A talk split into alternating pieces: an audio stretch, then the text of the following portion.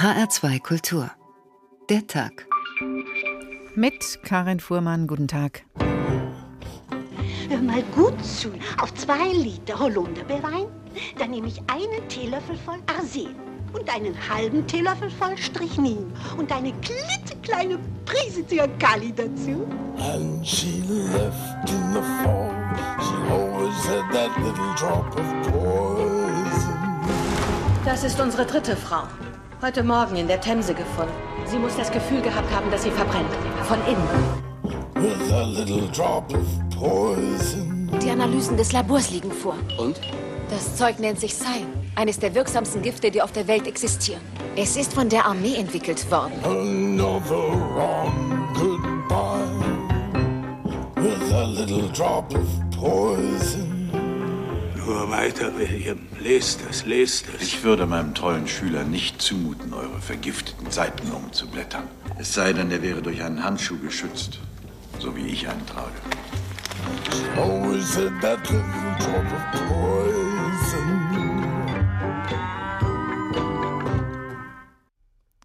Arsen, Strychnin, E605, die Gifte von gestern sind Vergangenheit.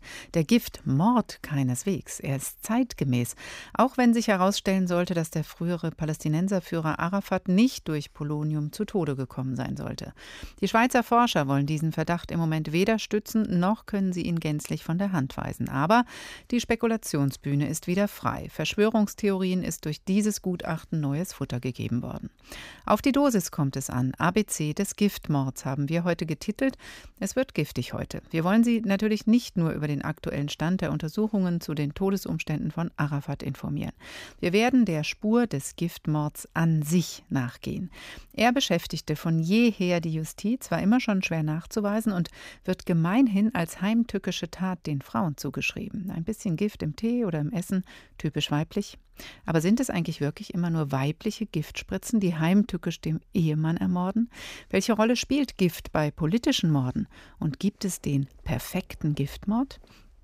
Antworten auf diese Fragen in der nächsten Stunde.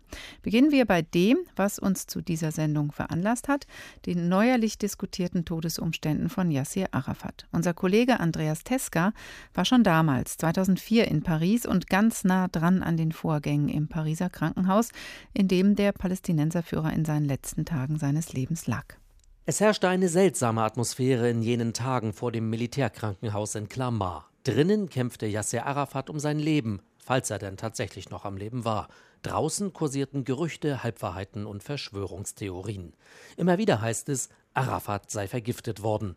Die einzige offizielle Quelle damals war Christian Estripot, Frankreichs oberster Militärarzt. Einmal am Tag trat der General in seiner dunkelblauen Uniform vor ein Mikrofon und gab eine Erklärung ab zum Gesundheitszustand des Palästinenserpräsidenten, die abgestimmt war mit dessen Ehefrau Suha. Présent communiqué est établi dans le respect de la discrétion exigée par son épouse. La situation clinique des premiers jours suivant l'admission est devenue plus complexe. Keine dieser Informationen war nachprüfbar. Estripot ließ keine Nachfragen zu. Er war der ideale Botschafter, um nichts zu sagen, unterlag er doch einer doppelten Verschwiegenheitspflicht als Arzt und als Militär. Hinter ihm verschanzte sich die gesamte politische Führung Frankreichs, so wie der damalige Außenminister Michel Barnier. Für jeden Bürger, für jeden Kranken und seine Familie gilt die ärztliche Schweigepflicht. Diese Vorschrift gilt für alle Bürger, für Berühmtheiten genauso wie für Unbekannte. Es ist wichtig, sich daran zu halten. Aber natürlich war Arafat kein normaler Patient. Seine Behandlung in Paris war mehr als heikel, denn von Anfang an tobte der Kampf um Arafats Erbe und um die politische Deutungshoheit. Am Sterbebett saß die Ehefrau Suha, die über Kreuz lag mit dem potenziellen Nachfolger Mahmoud Abbas. Als der auch noch anreiste an der Spitze einer vierköpfigen Delegation, um sich in der Klinik symbolisch die Macht übertragen zu lassen und damit seinen künftigen Status zu legitimieren, verwoben sich untrennbar Privates und Politisches. Und deshalb war Militärarzt Estripot auch nicht in der Lage, mit seiner letzten minimalistischen Erklärung am 11. November den Streit um Arafats Ableben zu beenden. Monsieur Yasser Arafat, Herr Yasser Arafat, Präsident der palästinensischen Autorität, ist am 11. November 2004 um 3.30 Uhr im Militärkrankenhaus Percy in Klammer gestorben. Arafat tot und alle Fragen offen, vor allem die nach der Todesursache. Präsident Chirac eilt wenige Stunden später ins Militärkrankenhaus, tief besorgt, der Tod in Paris könne den Konflikt im Nahen Osten weiter anfachen und Frankreichs Rolle in der Krisenregion beeinträchtigen.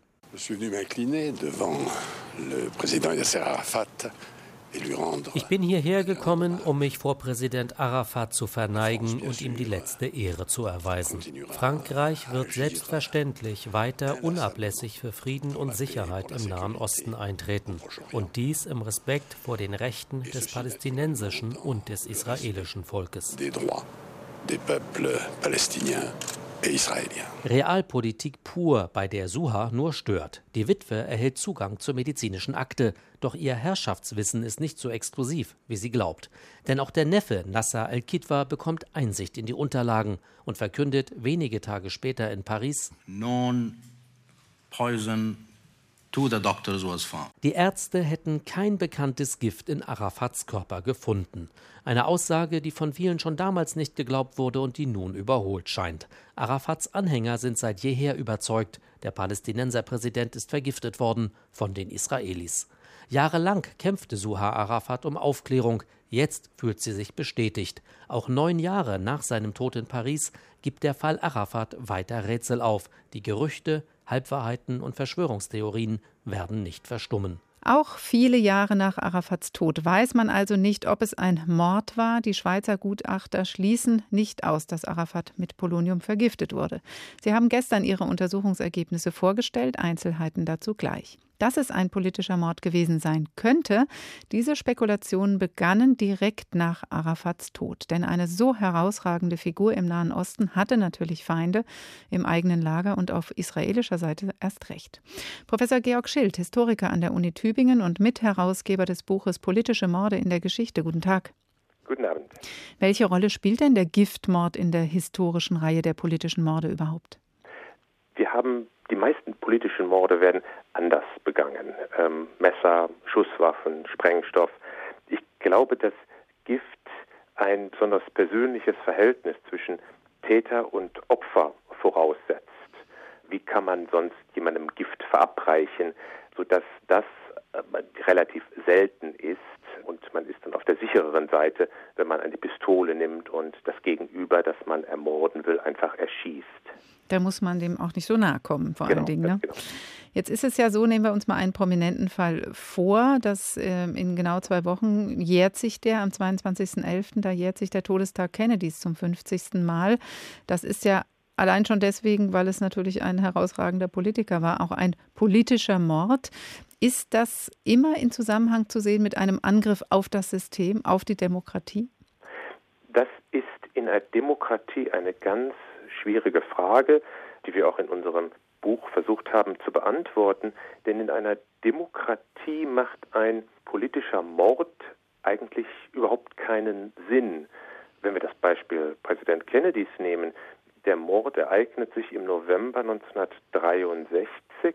Im November 1964 waren Wahlen angesetzt und es ist überhaupt nicht klar, ob John F. Kennedy die Wahl gewonnen hätte. Diesen großen Status, den er heute hat, hat er zum großen Teil bekommen wegen des Mordes.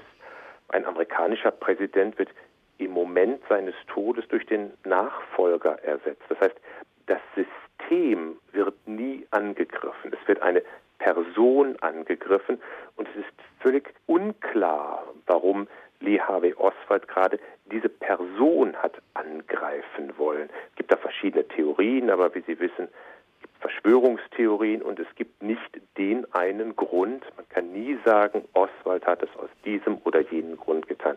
Also das ist in der Demokratie ein großes Problem. Wir haben ja auch hierzulande ähm, Anschläge auf Politiker erlebt, wo man auch nicht unbedingt sagen kann, ja, das war ein politischer Anschlag. Es war ein Anschlag auf einen Politiker, nämlich zum Beispiel eben auf Schäuble seinerzeit. Aber deswegen ist es nicht unbedingt ein politischer Anschlag, oder? Ja, bei Lee Harvey Oswald und bei dem Anschlag auf, auf Wolfgang Schäuble, da gehen mehrere Dinge ineinander über. Das sind vielleicht politische Aussagen, aber es sind vielleicht auch Probleme, die wir in der Psyche des Täters zu suchen haben. In meiner eigenen Forschung, ich habe mich mit Attentaten auf amerikanische Präsidenten befasst, da würde man sagen, ein Großteil der Attentate ist eigentlich motiviert durch die psychischen Probleme, die diese Menschen hatten. Vielleicht nicht im Fall von Lincoln, im Fall von Kennedy ist das auch eine Sache, über die man streiten kann. Aber im Fall von William McKinley ähm, ist es sicherlich etwas, dass man sagen würde, da war die, spielt die Psyche eine Rolle. Und im Fall von Wolfgang Schäuble und Oskar Lafontaine ähm, glaube ich nicht, dass politische Gründe wirklich dahinter standen. Also nicht jeder Anschlag auf einen Politiker muss gleichzeitig ein politischer Mord sein. Und dann, sagen wir, die Psyche mag da auch eine Rolle gespielt haben, aber ähm, dann muss ja auch nicht unbedingt in jedem politischen Anschlag auch ein Politiker eine Rolle spielen, um es noch komplizierter zu machen. Bei Norwegens Attentäter Breivik wird zumindest von ihm ein politischer Hintergrund hereingebracht, aber es war kein Politikeropfer. Es war kein Politikeropfer, aber man kann wenn man so viele Menschen umbringt, die eine Gemeinsamkeit hatten, weil sie einer, einer politischen Partei angehört haben, ein Jugendcamp der, der Sozialdemokratischen Partei, da ist sicherlich das Politische spielt das eine Rolle. Und da wird man sagen, auch ohne dass ein Politiker betroffen ist, liegt ein politischer Anschlag vor. Aber auch hier die Aussage von Breivik ist nicht ganz klar. Was wollte er? Wollte er einen Aufstand in Norwegen? Wollte er ein, ein Zeichen setzen?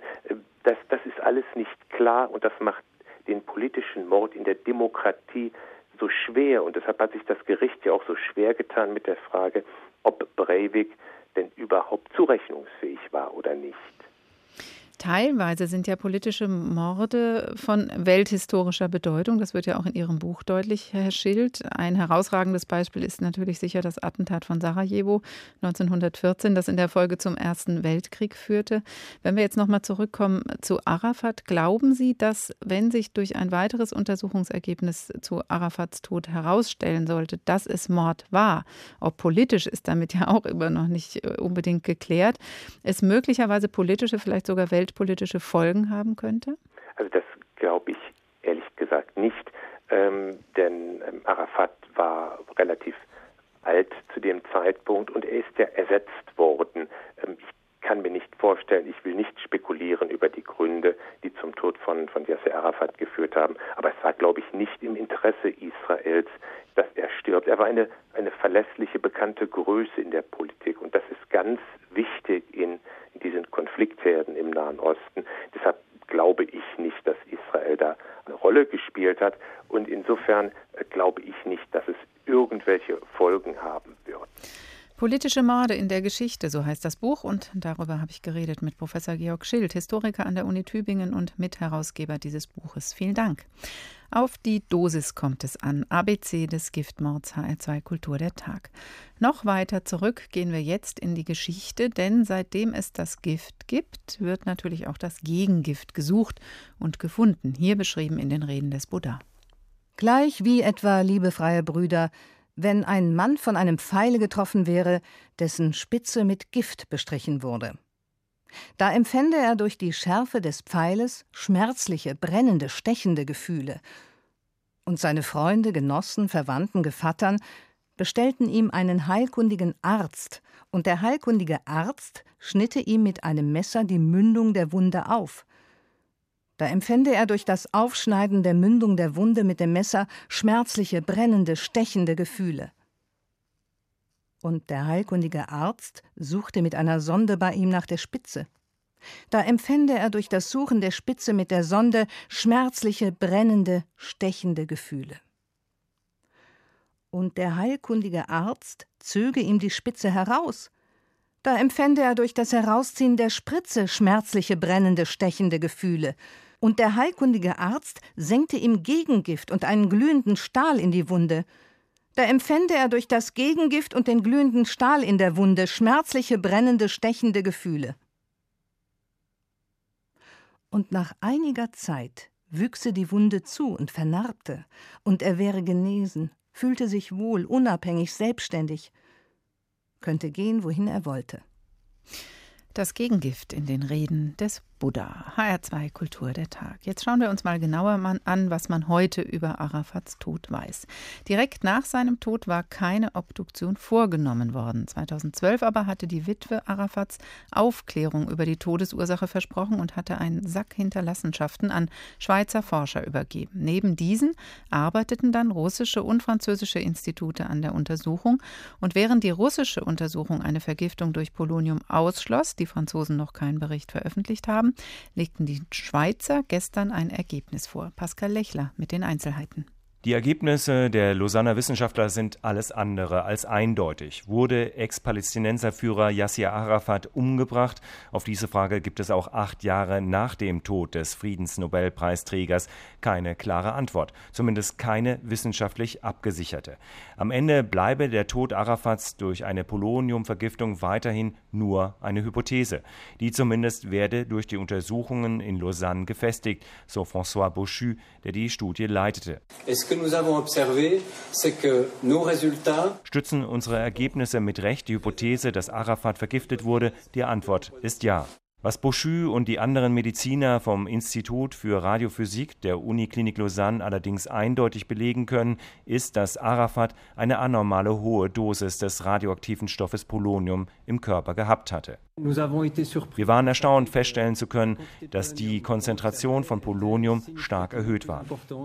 Und zwar hatten die Lausanner Wissenschaftler in Gewebeproben eine 18 mal so hohe Konzentration von Polonium gefunden, wie es sonst in Leichen normal ist. Schon kleinste Mengen des radioaktiven Stoffes führen zum Tod. Die Lausanner Mediziner hatten Proben von Beckenknochen und Rippen sowie Kleidung Arafats untersucht. Aber dieser Poloniumfund lasse keine belastbaren Schlussfolgerungen zu, so Bouchu. Nur so viel lasse sich sagen. War das Polonium die Todesursache, können wir mit Sicherheit sagen, dass das Polonium zum Tod Arafats führte. Leider ist hier die Antwort definitiv nein. Unsere Studie hat es uns nicht erlaubt, die Hypothese einer Vergiftung eindeutig zu belegen bzw. zu widerlegen. Überraschend für die Wissenschaftler war auch die hohe Menge an Blei, die in den Gewebeproben gefunden wurde. Diese hohen Bleirückstände brachten die Forscher letztlich auf die Spur und ließen Rückschlüsse auf das Polonium zu. Um wirklich Gewissheit über die Umstände von Arafats Tod zu bekommen, hätten die Wissenschaftler einfach noch mehr Informationen gebraucht, so François Bauchu. Die Analysen seien besonders schwierig gewesen, schließlich liegen acht Jahre zwischen dem Tod Arafats und dem Beginn der Untersuchungen. Pascal Lechler über die neuen Schweizer Untersuchungsergebnisse. Professor Stefan Tönnes, Leiter der Abteilung Toxikologie am Institut für Rechtsmedizin an der Uni Frankfurt. Guten Tag. Ja, guten Tag. Lassen Sie uns doch mal etwas genauer auf Giftstoffe schauen. Fangen wir mit dem Polonium an. Das ist ja ein strahlender Giftstoff. Wie wirkt der überhaupt auf den Körper? Ja, Sie sagten es schon. Die Strahlung, die das Polonium aussendet, ist die Noxe, die eigentlich das Gewebe zerstört. Wenn man Polonium einnimmt, aufnimmt, schluckt zum Beispiel, wirkt es vor allen Dingen auf teilende Zellen. Das betrifft vor allen Dingen den Magen-Darm-Trakt, sodass man dann zum Beispiel Übelkeit oder auch äh, später blutige Durchfälle bekommen kann.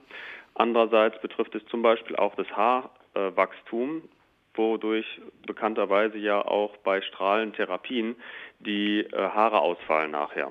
Das sind Symptome, die zum Beispiel dann zu beobachten wären. Die zu beobachten wären und die auch zum Tod führen können. Unter anderem, was mhm. noch dazu kommt, ist, dass auch das Knochenmark und das blutbildende System sehr schnell wachsend ist und eben insbesondere auch betroffen ist, sodass es dann zu Anämien, zu Blutarmut äh, kommen kann. Bei der Untersuchung der Todesumstände von Arafat, da waren ja persönliche Gegenstände im Spiel. Eine Unterhose mit Urinfleck, eine Zahnbürste, ein Blutfleck hat eine Rolle gespielt. Dazu kam der exhumierte Leichnam. Jetzt gehen wir mal ein bisschen über Polonium hinaus. Wie lange sind denn Giftstoffe im Allgemeinen überhaupt nachweisbar? Weil das Ganze war ja jetzt acht Jahre her. Das ist natürlich sehr stark davon abhängig, was man dann für Untersuchungsmaterialien hat. Und das hängt natürlich auch von der Giftsubstanz selber ab. Zum Beispiel flüchtige Substanzen wie Ethanol, Alkohol ähm, verflüchtigt sich, wird äh, komplett abgebaut. Und das hängt bei Leichen davon ab, wie stark die Leiche schon äh, im Prinzip abgebaut ist. Wenn dann nur noch Knochen übrig bleiben, muss man halt versuchen, die Giftstoffe in den Knochen noch nachzuweisen. Aber solange man noch Gewebe hat, kann man da natürlich versuchen, Gewebekonzentrationen zu bestimmen. Und für viele Arzneistoffe oder sonstige Giftstoffe oder ähm, Schwermetalle zum Beispiel dürfte das eigentlich noch möglich sein.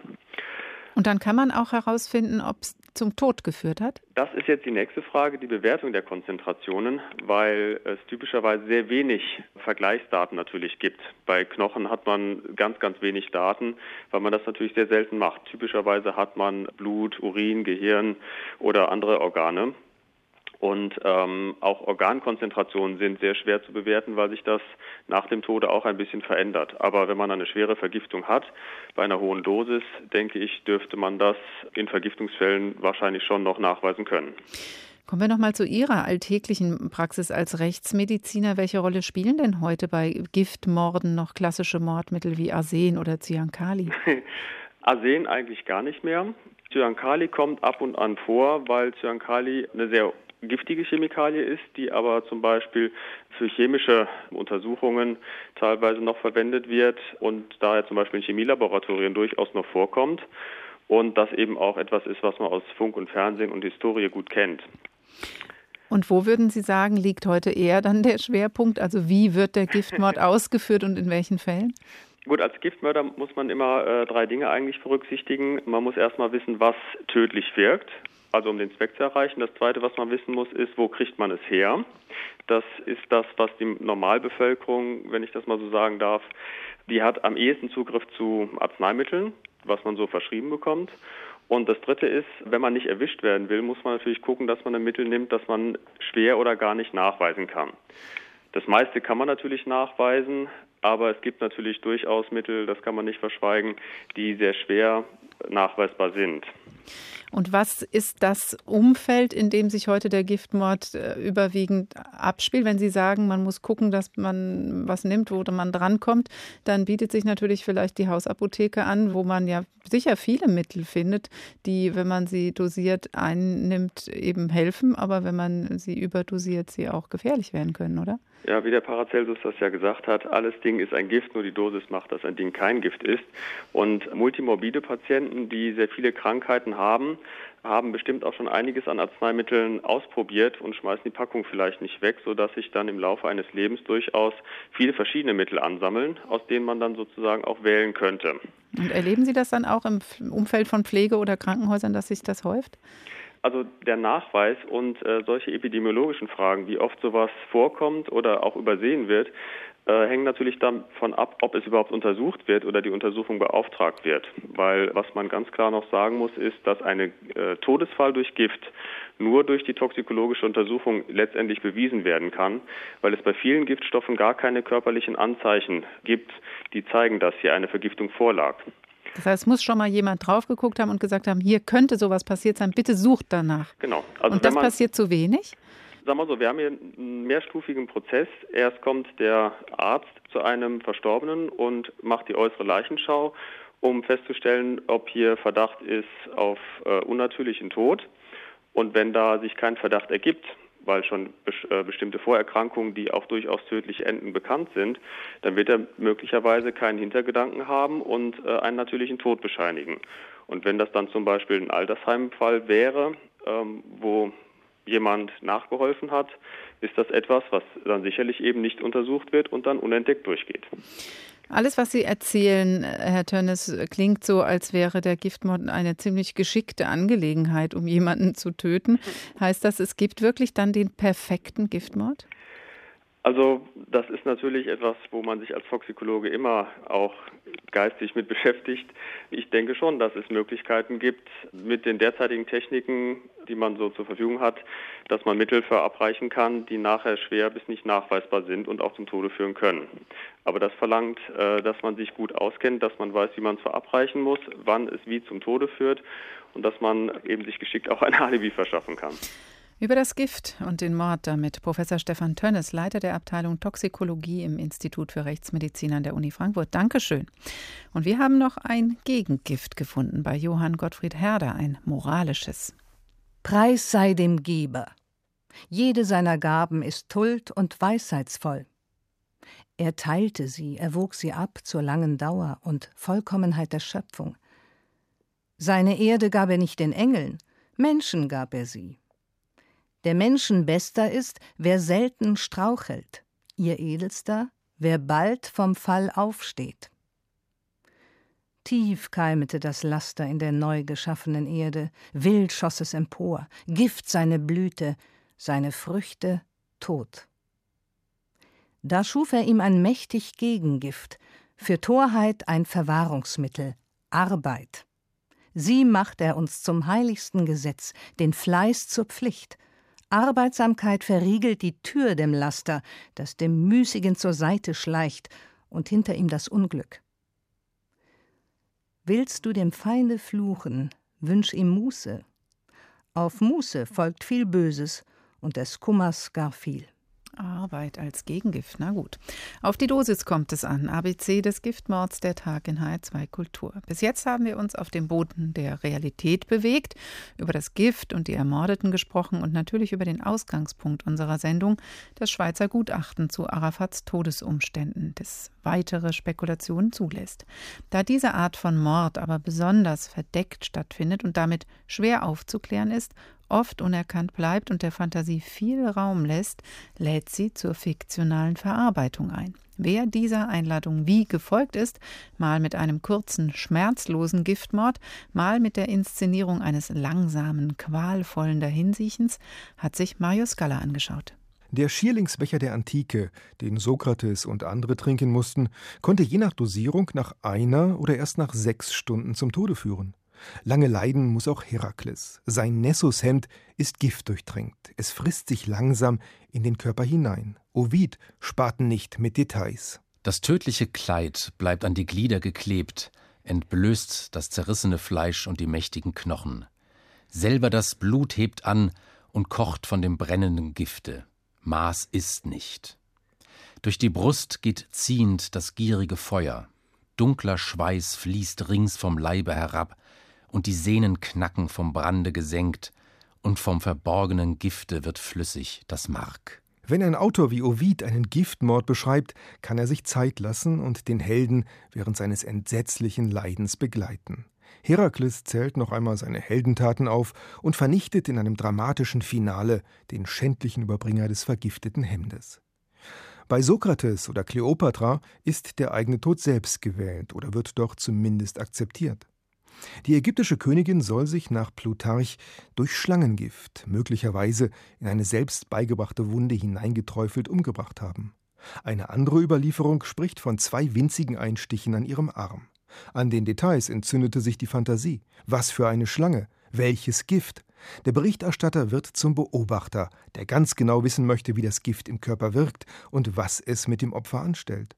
Vor allem der Giftmord ohne Wissen des Vergifteten hat Schriftsteller und Regisseure zu beinahe wissenschaftlichen Exkursen animiert. Faszinierende Kreatur, die schwarze Mamba. Hör dir das an.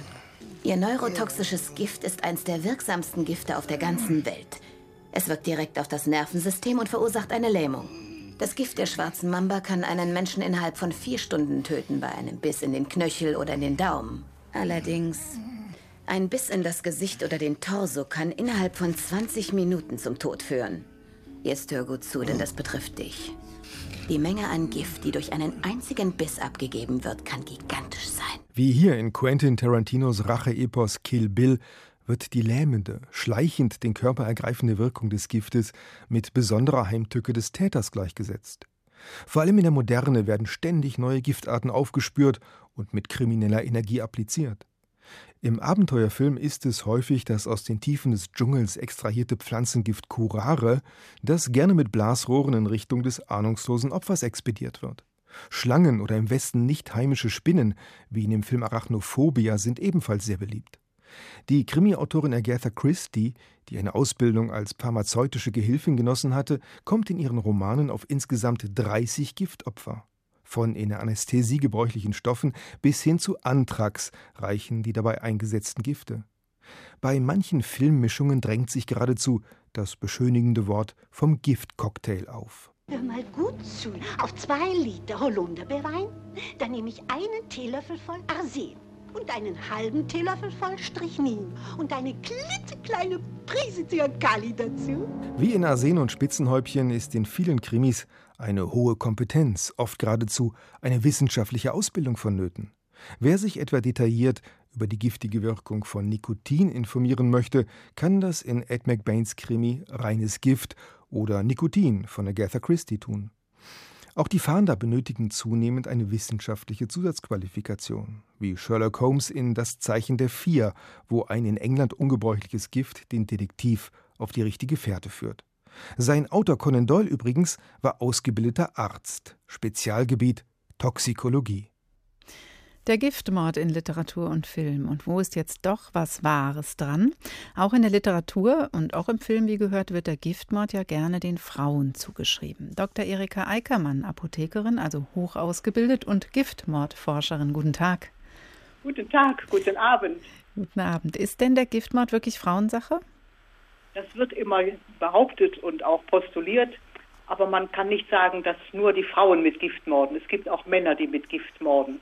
Aber wenn die Frauen Gift morden wollen, dann setzen sie eben fast immer Gift ein, weil das eine unblutige Sache ist und sie keinen körperlichen Einsatz dazu äh, benötigen. Das heißt, sie fühlen sich ähm, körperlich dem, ja, wenn es ein Mann ist, den sie umbringen wollen, unterlegen. Aber wenn sie eine Frau umbringen wollen, dann könnten sie doch auch anders zulangen.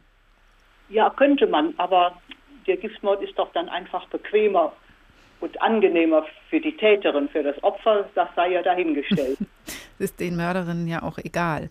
Aber wenn Sie so durch die Geschichte mit Ihrer Forschung auch gegangen sind, ähm, gab es auch andere Gründe, wo Sie sagen, ja, da wussten die Frauen vielleicht auch einfach besser Bescheid? Das gab es auch. Das waren dann Frauen aus dem heilkundlichen Umfeld, Hebammen oder Krankenschwestern, Ärztinnen und Apothekerinnen natürlich die hatten den Vorteil, dass sie Spezialwissen hatten, aber vor allen Dingen den Vorteil, dass die Gifte an ihrem Arbeitsplatz erreichbar waren. Das ist ja auch ganz entscheidend. Und natürlich, die Frauen haben traditionell den ähm, Job gehabt zu servieren. Und wenn ich dann einen Tee bringe oder ein Essen, dann ist das erstmal ganz normal. Während wenn jetzt irgendein entfernter Verwandter damit kommt, wundert man sich vielleicht. Ja, aber auch diese Fälle hat es gegeben, dass man irgendeinen beauftragt hat, entweder mit Wissen oder ohne Wissen, der dann den Gifttrank überreicht hat, sodass man gar nicht im Umfeld des Geschehens aufgetaucht ist. Das war auch manchmal von Vorteil. Was wir jetzt angesprochen haben, Frau Eikermann, spielt ja eigentlich alles im näheren, ähm, im direkten Umfeld der Giftmörderin. Ist das auch oder befinden sich auch dort die Opfer und die Motive? Ja, meistens im familiären oder gesellschaftlichen Umkreis, mit dem man Kontakt gehabt hat. Also irgendeine fremde Person, die man nicht näher kennt, mit Gift umzuringen, das ist schon eine große Schwierigkeit. Die Fälle, die ich in meiner Doktorarbeit untersucht habe, spielten alle im familiären Umfeld. Und wen hat es da am meisten getroffen? Lassen Sie mich raten, war es der Ehemann? Ja, entweder der Hund, wenn man keinen Hund hatte, war es der Ehemann. Das spricht ja für einen Hund in der Familie.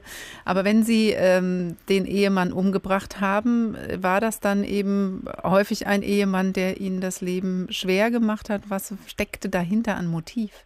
Ja, es gab Ehemänner, die eben einfach sich als Tyrannen erwiesen hatten und die Frau hatte dann das Gefühl, ich muss mich jetzt befreien von diesen Tyrannen.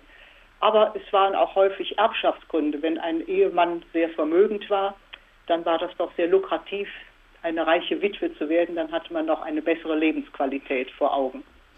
Das sind jetzt die, Frau Eickermann, die eben einen Mann, den eigenen Ehemann dann in der Regel umgebracht haben, sich ein besseres Leben davon erhofft haben. Aber es gab auch Serientäterinnen, habe ich bei Ihren Interviews nachgelesen. Ja, es ist häufig so, dass Giftmörderinnen oder vielleicht auch Giftmörder, ich mache das jetzt geschlechtsspezifisch unabhängig, nach einem geglückten Giftmord so ein Gefühl der Macht bekommen haben, hat gesagt, ist ja wunderbar gelungen, keiner hat es gemerkt. Der Arzt hat eine natürliche Todesursache bestätigt, also Giftmordopfer begraben und erledigt. Und dann erwuchs da so ein Machtgefühl, dass man sagte, dann kann ich es ja auch nochmal probieren, beispielsweise bei der Erbtante oder beim Erbonkel.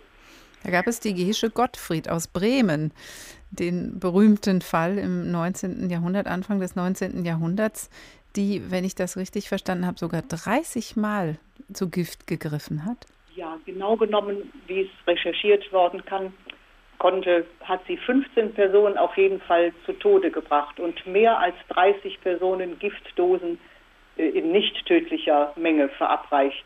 Sie war eine, man kann fast sagen, eine Suchtmörderin. Es bereitete ihr Freude, herumzulaufen und Macht über die anderen auszuüben und geriet quasi in einen Giftrausch. Mit Arsen hat sie das gemacht, aber warum blieb das unentdeckt? Das fragt man sich doch bei dem Haufen von Opfern schon. Ja, das kann man sich im Nachhinein auch fragen. Aber zur damaligen Zeit, die hygienischen Verhältnisse muss man berücksichtigen, da waren Magen-Darm-Erkrankungen mehr oder weniger an der Tagesordnung. Äh, und man dachte sich nichts dabei. Und dennoch ist es erschreckend im Nachhinein, dass eben kein Arzt da mal Verdacht geschöpft hat, dass im ganzen Umfeld von Gesche die Leute reihenweise starben.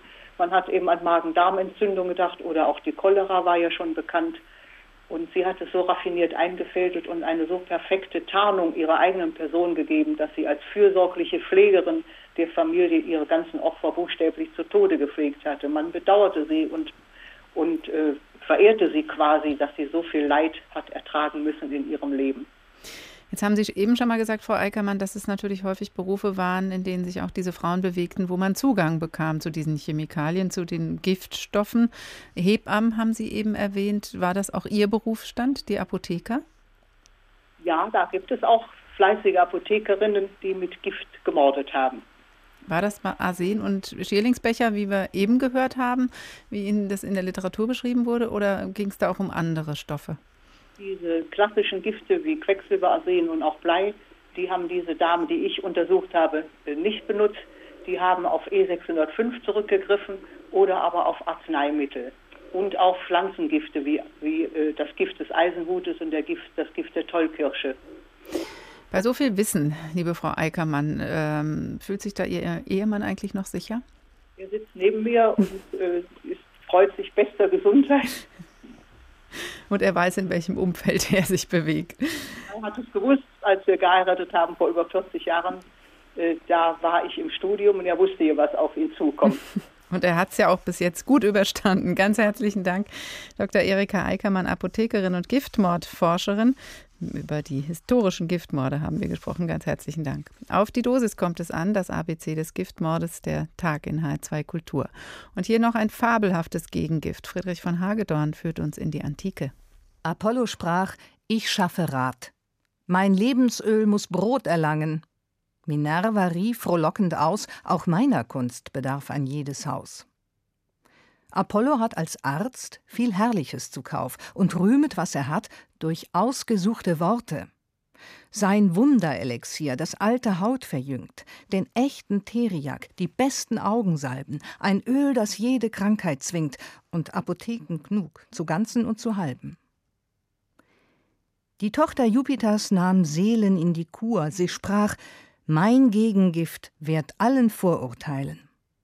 Mein Weisheit-Balsam ist die Stärkung der Natur. Er kann den schlimmsten Schaden heilen, des Aberglaubens Krebs, der viele Lehrer plagt, die Üppigkeit, die Zehrung ganzer Reiche, den Wurm des Widerspruchs, der Haupt und Zunge nagt, den Neid, der kleinen Geisterseuche. Die Mittel, die ich zubereite, vertreiben ungesäumt der Schwätzer Lügensucht und die Vergessenheit, des rohen Undanks Frucht, die Taubheit und den Kropf, die Krankheit großer Leute, des Geizes Höllendurst, der Einfalt Eigensinn. Den tilg ich wundersam, so wahr ich Pallas bin. Auch nehme ich die Bezahlung nur nach glücklich angeschlagener Kur. Friedrich von Hagedorn noch ein Gegengift im ABC des Giftmords der Tag in HR2 Kultur. Die neuen Untersuchungen zu den Umständen des Todes des ehemaligen Palästinenserführers Arafat haben uns zu dieser Sendung veranlasst. Noch ist nach wie vor unklar, ob er vergiftet wurde. Die Schweizer Gutachter haben allerdings Hinweise gefunden, die dafür sprechen könnten. Mittlerweile haben wir aber in dieser Sendung eine Menge über andere Giftmorde gehört, über historische, die mit Arsen, E605 oder Cyankali verübt wurden oder über politische typische Morde, bei denen eher Messer, Waffe oder Sprengstoff zum Einsatz kommt. Im Falle Arafat gab es schon kurz nach seinem Tod Verschwörungstheorien, die hinter seinem Tod den israelischen Geheimdienst vermuteten. Polonium spräche dafür, denn anders als bei einer Überdosis handelsüblicher Arzneimittel kann man Polonium nicht in der Apotheke kaufen. Im Falle des ehemaligen russischen Geheimdienstlers Alexander Litwinenko sprachen tatsächlich viele Hinweise für eine Beteiligung des russischen Geheimdienstes an seinem Tod. Trotzdem ist der bis heute nicht geklärt. Stefan Lag über den aktuellen Stand. Vor sieben Jahren, im November 2006, starb der Ex-Agent qualvoll an den Folgen einer Vergiftung mit radioaktivem Polonium 210. Seine Frau Marina kämpft bis heute darum, die Wahrheit über den Mord an ihrem Mann ans Licht zu bringen. Das ist nicht nur wichtig für mich. Viele wollen wissen, was hier in London passiert ist, wer meinen Mann vergiftet hat, wer das in Auftrag gegeben hat und wo das Polonium herkam. So Litvinenkos Witwe im Frühjahr dieses Jahres. Doch die britische Regierung lehnt eine öffentliche Untersuchung des brisanten Falls ab. Außenminister Haig teilte sogar mit, die Veröffentlichung von Beweismaterial könne die nationale Sicherheit gefährden. Nach bisherigen Erkenntnissen wurde Litvinenko in der Bar eines Londoner Hotels mit poloniumhaltigem Tee vergiftet. An dem betreffenden Tag hatte er sich dort mit den beiden russischen Geschäftsleuten und ehemaligen KGB-Agenten Andrei Lugovoy und Dimitri Kovtun getroffen. Als Hauptverdächtiger galt von Anfang an Andrei Lugovoy, der zahlreiche Spuren von Polonium 210 hinterlassen hatte, etwa in Hotelzimmern, auf Flugtickets oder auf Kreditkarten. Auch das Motiv lag nach Auffassung vieler Beobachter auf der Hand. Im Auftrag des russischen Geheimdienstes hätte Lugovoy den außer Kontrolle geratenen Ex-Agenten aus dem Weg räumen sollen.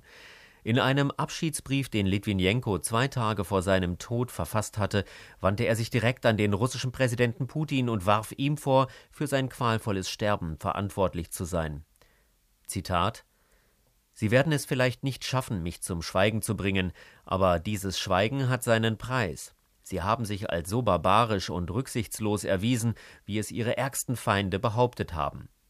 Litwinenko hatte sich nach seinem Ausscheiden aus dem Geheimdienst zu einem der schärfsten Kritiker des russischen Präsidenten Putin entwickelt.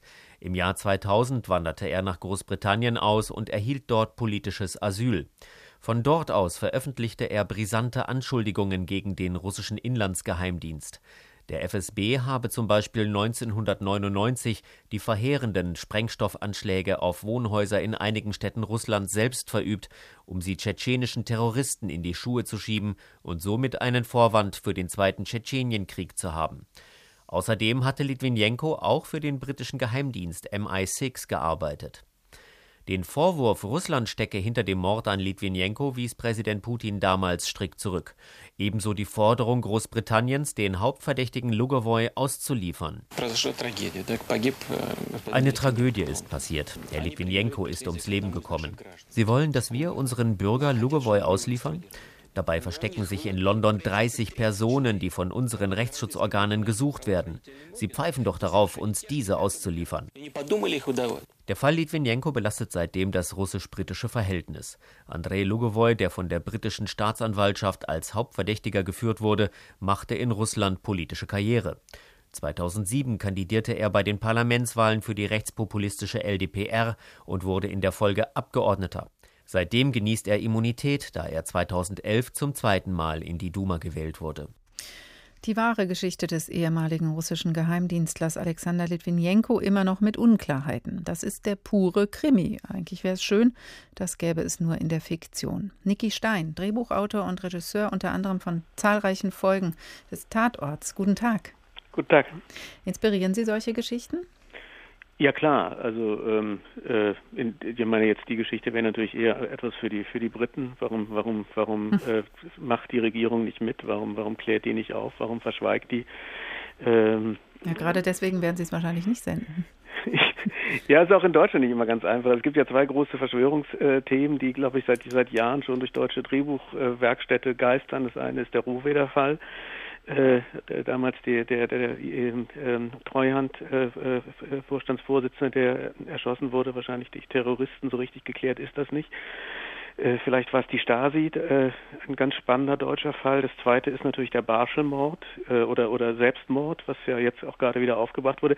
Komischerweise werden die Dinger nicht gemacht und es hängt vielleicht ein bisschen was damit zusammen, dass sich deutsche, deutsche Fernsehanstalten etwas schwer tun mit dem Wagen und das müssen natürlich solche Geschichten bleiben. Es sind immer Spekulationen, sage ich mal so, im besten Fall hart an der Wirklichkeit, die so das das Mögliche ausloten. Da besteht ja ein großer Reiz drin, aber ist bei uns auch nicht immer so ganz einfach, äh, davon Sender zu überzeugen. Gibt es denn aus anderen Ländern Beispiele? Äh, jetzt für den für den für, für den für den Spionage. Ja, ich finde die, für den politischen ich finde da immer wieder die Amerikaner die, die immer ja immer wieder äh, Korruptionsfälle machen. Also was weiß ich Prince of a City von Lumet fällt mir da ein der Korruption in der New Yorker Polizei zum Thema hat. Italiener haben sich in 70er Jahren also gerade auch in Fernsehformaten äh, sehr mit der Verstrickung von Mafia und und Politik auseinandergesetzt. Da war das natürlich äh, dann der der der, der sehr gute äh, Kinofilm über Andriotti äh, fällt mir ein auch ein italienisches Thema natürlich.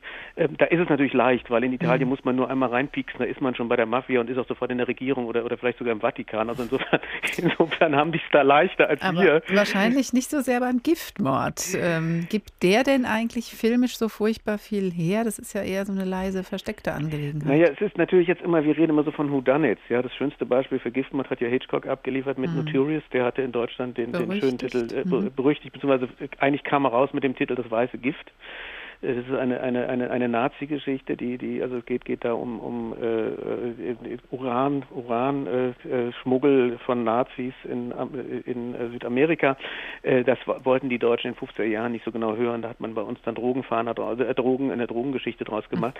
Äh, aber da ist ja das Tolle, dass Ingrid Bergmann wird von ihrem, von ihrem äh, äh, Ehemann, der, den sie quasi aushorchen soll, äh, im, im Auftrag ihrer wahren Liebe Cary Grant langsam vergiftet und, und der Zuschauer weiß es und, und, und, und fleht, Mensch, Cary Grant, erkenne endlich, dass dieses Mädchen vergiftet wird äh, und, und rette sie, ja. Mhm. Also die, die, das ist ja das, das ist ja das Tolle am Giftmord, äh, dass es nicht auf der Hand liegt. Also man kann immer nur, man kann immer nur vermuten. Deswegen wird er natürlich immer auch gerne in, in, in, in solchen Fällen, mhm. wie wir sie gerade gehört haben, eingesetzt. Äh, lässt eben viel Raum für Spekulation. Eben. Das ist natürlich ein interessanter Stoff, auch für Filme, haben wir ja eben auch in Beispielen schon gehört in der Sendung. Andererseits, ich habe selbst den Eindruck im Moment, dass die Krimis eher immer blutiger und immer dramatischer und mit immer drastischeren Bildern arbeiten und werden immer, ja, auch so, dass man richtig geschockt sein soll. Das bietet natürlich der Giftmord nicht. Nee, das ist, das wäre schön, wenn wir uns darauf zurückbesinnen würden, weil der, weil der eben, äh, ich sage immer, den, den feinen, den, den, den raffinierten Mord äh, äh, und eben auch feine, raffinierte filmische Mittel erfordert.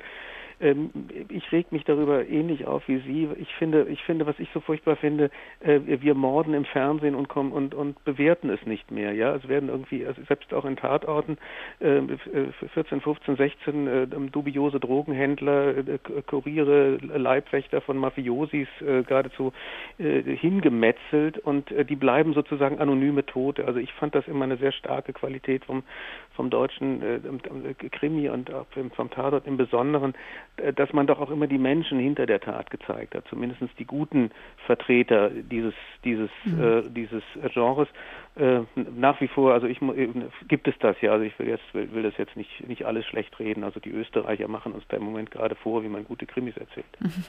Aber Sie selbst als äh, Drehbuchautor und ähm, Filmemacher, Regisseur, sehen Sie denn da auch immer das Bedürfnis, bei sich selbst der Realität möglichst nahe zu kommen? Also gehen Sie in die Pathologie oder begleiten Sie Ermittler, um dann zu sagen, dann kann ich das so richtig echt machen? Oder ist nicht einfach der Film einfach auf was anderes?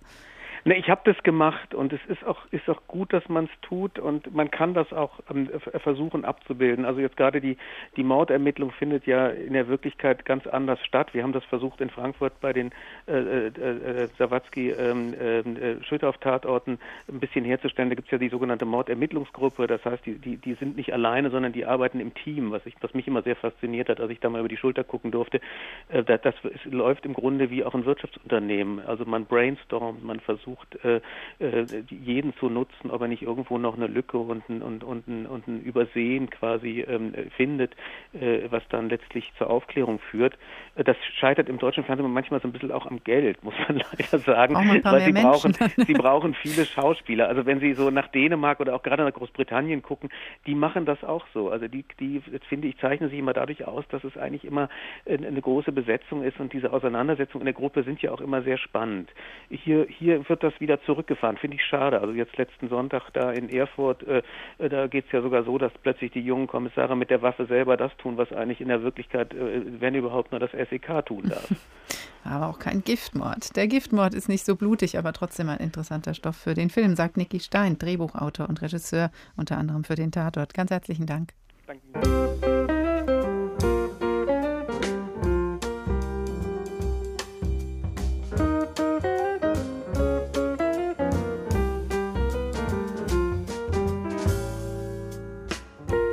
Das war der Tag für heute und für diese Woche. Giftig ging sie zu Ende. Gleich hier die Hörbar in HR2 Kultur. Mehr von uns wie immer unter hr2.de, auch die Sendung zum Nachhören. Und noch ein Hinweis auf ein besonderes HR2-Ereignis. Der HR2 Doppelkopf feiert sein zehnjähriges Jubiläum mit einer Matinee am Sonntag ab 11 Uhr im Sendesaal des Hessischen Rundfunks mit interessanten Gästen, bewährter Sprechskultur live und auch Kabarett und Musik. Das Tagteam verabschiedet sich für diese Woche. Rainer Dachselt, Angela Fitsch, Barbara Henke und Markus Hürtgen.